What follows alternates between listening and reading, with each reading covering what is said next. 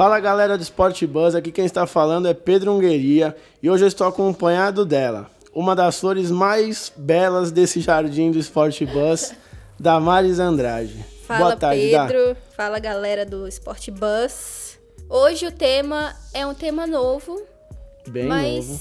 bastante especial para quem gosta de seleções. Bom, como a Damares falou, hoje a gente vai falar sobre um tema bem legal, que é a Liga das Nações da UEFA, um dos campeonatos que surgiu aí para dar uma incrementada no calendário esportivo europeu. E ele vem junto assim com o ano de 2020 totalmente movimentado, até porque a gente vai ter as Olimpíadas, a Eurocopa, a, aí já tem os campeonatos europeus nacionais, os continentais, então vai ser um, um calendário bastante corrido para os jogadores de seleção da Europa. Vale lembrar que a gente também tem a Copa América que vai acontecer no meio do ano. Isso. Então, para quem gosta de futebol, vai ter motivo de sobra para acompanhar. Cheio. Bom, para a gente começar a explicar um pouco como funciona o campeonato, que tal a gente falar um pouco sobre a história dele? Pode ser. Bom, a ideia de existir a Liga das Nações surgiu em 2013 quando o presidente da Associação Norueguesa de Futebol teve a ideia de criar um campeonato para dar um pouco mais de dinamismo para o calendário esportivo europeu, não é mesmo? Isso. A Eurocopa, ela pega as principais seleções da Europa que participam de uma eliminatória e que chegam à Eurocopa.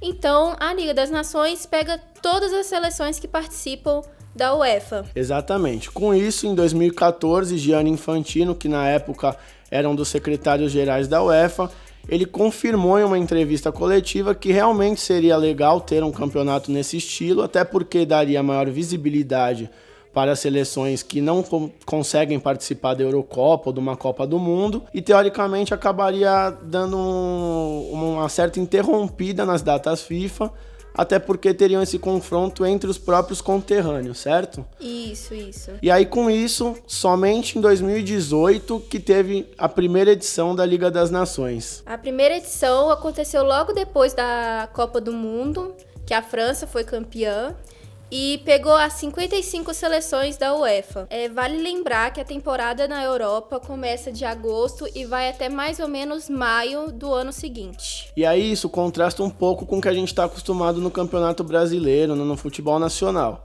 Até porque aqui a gente está acostumado com o seguinte: em janeiro, quando começam os campeonatos estaduais, é meio que um pontapé inicial da temporada, do que está por vir daqui em diante. Aí logo em seguida começa o Brasileirão, Copa do Brasil, Libertadores. Isso. E aí o final do Brasileirão meio que demonstra que chegou ao fim o nosso ano e consequentemente a temporada. E na Europa, como a Damaris explicou, é um pouquinho diferente, né? Ele tem esse intervalo de um ano, só que do segundo semestre do, de um até o segundo semestre do outro, certo? Isso. Por isso que como por exemplo na Champions League e na Europa League. Na primeira, no, no, segundo semestre do ano começa as fases de grupo e no semestre seguinte é a fase de mata-mata. Que é a fase que todos nós esperamos oh, ansiosamente. Esperamos. Bom, voltando a falar um pouco sobre então a Liga das Nações, que teve a sua primeira edição nesse intervalo de 2018 e 2019, o campeão da vez foi Portugal. Foi o segundo título expressivo de Portugal que venceu a Eurocopa em 2016. Então, parece que o Cristiano Ronaldo está realmente carregando esse time nas costas, Nossa, não é mesmo? sim. Seguido de Portugal, nós tivemos Países Baixos, Inglaterra e Suíça, todos nessa ordem. Consequentemente, a gente entra para 2020 com algumas novidades na Liga das Nações. Até porque a última em que Portugal conquistou o título tiveram algumas polêmicas, algumas questões que deram o que falar nas mídias esportivas, não é mesmo, Dá? Isso, como por exemplo, as grandes seleções como Croácia, que foi semifinalista da última Copa do Mundo, e a Alemanha, campeã de 2014, foram rebaixadas do grupo A para o grupo B da Liga das Nações. E por conta disso, a UEFA deu uma mexidinha na grade da Liga das Nações e agora as seleções que foram rebaixadas do grupo A para o grupo B permaneceram no grupo A, só que em posições um pouco abaixo. Certo. Então, no ano anterior, quando aconteceu esse desastre que foi o rebaixamento da Alemanha, a gente tinha uma disposição de 55 seleções em quatro grupos. Só que esses números variavam. A Liga A e a Liga B, que são as principais, elas contavam com 12 seleções em cada e as demais se dividiam de outras formas. Esse ano é um pouco diferente. Como rolou essa alteração na grade de disposição de grupos, o número de times em cada um dos grupos passou para 16 times, seleções no caso, no grupo A, B e C, e no grupo D, que é um grupo um pouco inferior, somente sete seleções disputam para conseguir ingressar no grupo C. E vai continuar a mesma questão do rebaixamento e da subida dos times. Os quatro últimos vão ser rebaixados e os quatro primeiros vão subir pra, para o grupo acima. E aí, a gente falando um pouco ainda de formato, a gente pode lembrar que os quatro primeiros da, do, do grupo A, né, da Liga A, eles disputam playoffs para poder decidir como vai ser, quem vai ser o campeão. Você pode explicar um pouco melhor, Dá? Vamos lá. As playoffs, também conhecido como mata-mata, vão acontecer em junho do ano que vem, 2021, que vão ser os jogos que vão definir a semifinal, o terceiro lugar e logo em seguida a final. Certo. E aí com isso, a gente define não só os campeões, mas também define além dos que vão ser rebaixados ou vão ter essa ascensão de grupos, acaba sendo definido uma espécie de eliminatórias também que em março acontece entre o primeiro e o segundo colocado do grupo B e C para definir algumas vagas para a Eurocopa, não é isso? Isso, a Eurocopa vai lembrar que começa esse ano, em junho, e tem a, o, mais ou menos o mesmo formato que a Copa, a Copa América aqui na América do Sul. Certo. E aí, vamos falar um pouco sobre as datas agora desse campeonato que tá para acontecer. O início dele tá para quando, Dá? O início dele tá para entre setembro e novembro desse ano de 2020. Os jogos, os primeiros jogos vão acontecer entre o dia 3 e 5 de setembro e terminam no começo de, de novembro desse ano. As datas são, são sortidas, vão ter algumas datas em cada mês para definir quem vai subir, quem vai cair, quem vai para final e semifinal. Certo. E aí logo depois, como a gente explicou para vocês nesse esquema da temporada europeia, que funciona um pouco diferente, somente em junho de 2021 a gente tem essas partidas finais, que são as semifinais, que são jogos de ida e volta, a final é a disputa de terceiro e quarto. Vale lembrar que todos esses jogos acontecem em país único, só que até então a UEFA não chegou a definir quem vai ser a sede. O ano passado, quando Portugal foi campeão, a final aconteceu no Estádio do Dragão, em Portugal. Então os torcedores tiveram essa felicidade de ver de perto a seleção de Portugal nesse momento de ascensão no futebol mundial, né? É isso aí. Vamos falar os grupos? Ai, agora é a hora. Eu acho que nenhum desses grupos me contenta como um grupo da morte, a não ser o que Portugal está. É isso, é o grupo da morte. Portugal teve, não sei, a sorte ou o azar para cair no grupo da morte. Olha, realmente de todos os grupos que estão na Liga A, o grupo de Portugal demonstra ser o mais complicado. É. Olha, o grupo da Liga A, o primeiro grupo tem Holanda, Itália, Bósnia e Polônia. Já o segundo grupo é composto por Inglaterra, Bélgica, Dinamarca e Islândia. O terceiro grupo tem Portugal, França, Suécia e Croácia. É, realmente. É o grupo pesado. É né? o mais qualificado mesmo. E já o quarto e último grupo é composto por Suíça, Espanha, Ucrânia e Alemanha, que também é um grupo um pouco mais é. complicadinho. Mas eu acredito que o grupo que tem Portugal realmente vai dar um pouco mais de ânimo para o campeonato. É, com certeza. E vale lembrar que na temporada 2018-2019 Antes da modificação da UEFA, a Bósnia, a Dinamarca, a Suécia e a Ucrânia tinham subido para a Liga A e a Croácia, a Alemanha, a Islândia e a Polônia caíram para o grupo B. Então, para vocês entenderem um pouquinho melhor e não ficar confuso essa questão, como a Damares explicou, quatro times da Liga B teriam se classificado para a Liga A e, consequentemente, outros quatro times da Liga A teriam caído para a Liga B. Só que o que aconteceu? A fim de não ter essa questão de não contar talvez com uma das principais seleções mundiais, que é a Alemanha. Na Liga A, a UEFA decidiu mudar essa disposição de grupos. Com isso, ao invés de ter 12 times na Liga A, ficaram 16. Então, consequentemente, os quatro times que estavam na Liga B subiram e os quatro times que teoricamente caíram ficaram. Ficaram na Liga Então, de 12 passou para 16. Assim, a Alemanha acabou pegando esse essa surpresinha positiva, né? É. Porque ninguém merece. A Alemanha e a Croácia, né? Que, que foi de, de uma finalista de Copa do Mundo para uma equipe rebaixada na primeira edição de uma liga importante, né? É, dizem as más línguas que a Eurocopa, a Liga das Nações, sempre vem acompanhada de uma surpresa que às vezes nem é tão positiva como parece, né? É. Bom, e a gente falando um pouco agora das projeções, o que, que você acha? Em quem vai a sua aposta esse ano da, pra Liga das Nações? Então, né, eu acho que a melhor forma da gente ter um, um norte em relação à Liga das Nações vai ser a Eurocopa. Eu tenho a minha torcida para alguns países, como Inglaterra, que vem mostrando um futebol muito bacana, surpreendeu na Copa do Mundo de Sim. 2018, surpreendeu nas eliminatórias da Eurocopa, surpreendeu também na Liga das Nações, né, da primeira edição da Liga das Nações. A Inglaterra ficou em terceiro lugar. E você, Pedro, qual você acha? Bom, eu acredito que assim, por se tratar de seleções no nível europeu, a gente não consegue criar tanta expectativa, até porque foi como você falou, há um tempo atrás ninguém dava tanta importância ou tanta visibilidade para a Inglaterra. Já hoje a gente vê que é uma das potenciais candidatas para título. Isso. Então, assim, eu acredito que a Liga das Nações surgiu num momento especial, porque o que acontece? Conforme as equipes vão tendo esse tempo preparatório maior, a gente espera que o nível da Copa do Mundo, por exemplo, tende a aumentar. Com certeza. Porque as equipes não se restringem somente a jogar uma Eurocopa, eliminatórias e a Copa. Ele tem outro calendário. Sim, sim. E para as equipes sem muita visibilidade, vai criar o, o instinto é, competitivo, né? Claro.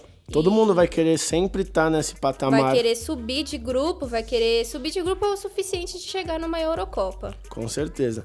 E eu acredito que assim, a gente tem que dar toda a atenção para a seleção da França, até porque na atualidade, no meu ponto de vista, é uma das mais bem preparadas, justamente pelo fato de ter conseguido reunir assim talentos incríveis numa geração, como a gente tem o Mbappé no PSG e assim milhares que compõem aí essa delegação da França. Então acho que assim, se eu fosse apostar em alguém, talvez eu apostaria na França. Eu acho que É. E tem Portugal também, né? Que o Robozão tá aí com sede de títulos, Nossa. né? Já conquistou dois títulos inéditos para a seleção. Ele já era o cara do o nome da seleção de Portugal.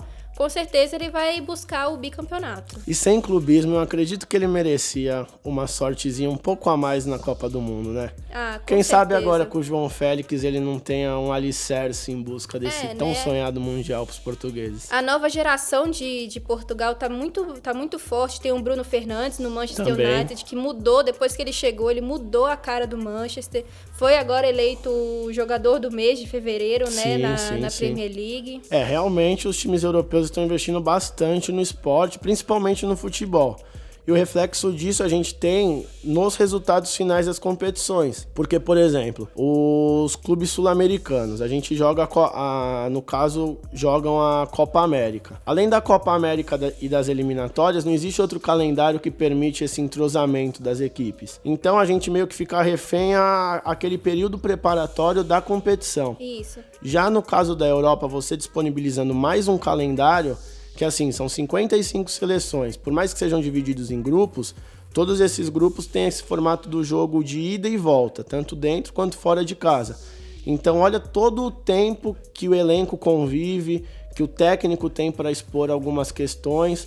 Então, a acho que entre eles vai ser muito maior, né? Exatamente. E aí acaba refletindo, como já refletiu na Copa do Mundo da França, por exemplo. A gente vê uma certa superioridade das seleções europeias. E isso pode servir de um alerta para a CBF, talvez pensar algumas saídas. A CBF esse ano, por exemplo, já criou a Supercopa do Brasil, por mais que não tenha a ver com as seleções, já avançou um pouco em Isso, já prepara os reformular. jogadores que estão jogando aqui no Brasil, porque, querendo ou não, o, eu imagino que o maior sonho dos jogadores não seja necessariamente jogar na Europa, mas sim vestir a camisa da seleção, né? Com certeza. E, E, vo- aí, e você acha que caberia aqui na Comembol, na, na América do Sul, até no, no- de todas as Américas, né? América do Norte, Central e do Sul, uma Liga das Nações? eu acho que seria válido demais.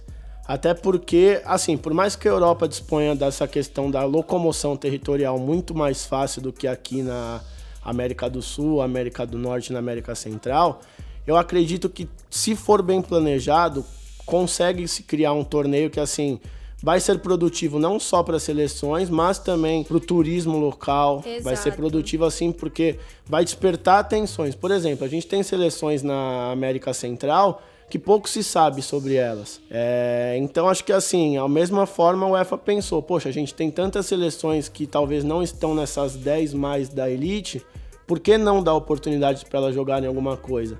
Então assim, eu acho que todo esse tipo de ideia é válido. Até porque além de dar essa expressividade maior para o futebol americano, né, no, tanto sul-americano quanto norte-americano, acaba dando essa continuidade de jogo, essa disponibilidade de calendário para os treinadores conseguirem esboçar times melhores, esboçar mais táticas. Exato. E aumenta a competitividade, né? O que faz o, o futebol andar, né? Com certeza. Bom, já que a gente está chegando no finalzinho do nosso bate-papo, a gente quer perguntar para vocês. Quem vocês acreditam que podem ser aí esses quatro finalistas dessa Liga das Nações de 2020/2021? Olha, eu vou dar a minha opinião. Eu acho que a Inglaterra pode aparecer ali. Eu imagino que Portugal também apareça. Eu acho que as grandes é, seleções que têm feito história recentemente, como a Alemanha e a Espanha, não aparecem. Então eu vou dar o meu palpite aí: Holanda, Inglaterra, Bélgica e Portugal. Nossa, categórica ao extremo. É. Apostou nas zebras, deixando o tradicional de lado. Eu também acho que seguiria um pouco essa ideia. Eu acho que o futebol na Itália, na Espanha, tem passado por um momento um pouco mais complicado, tendo em vista que assim são seleções campeãs mundiais. Isso. Mas eu acredito que assim, as que estão em ascensão tendem a seguir mais algum tempinho nesse cenário de elite. É, os garotos da Holanda também estão mostrando trabalho. Meu, e o Haaland no Borussia? Nossa, Senhora, tá? mano. Bom, pra mim, os quatro finalistas que eu apostaria do grupo 1 eu colocaria Holanda, do grupo 2 eu colocaria a Inglaterra, no grupo 3 a França e no grupo 4 eu iria na Alemanha, que eu acho que eles vão dar a volta por cima e mostrar que eles têm coro suficiente pra mostrar que aquele rebaixamento não foi tão justo como justo foi porque É, não jogaram. né? Mas vamos mostrar que esse rebaixamento foi um equívoco, melhor É. dizendo. Bom, vamos ver, né?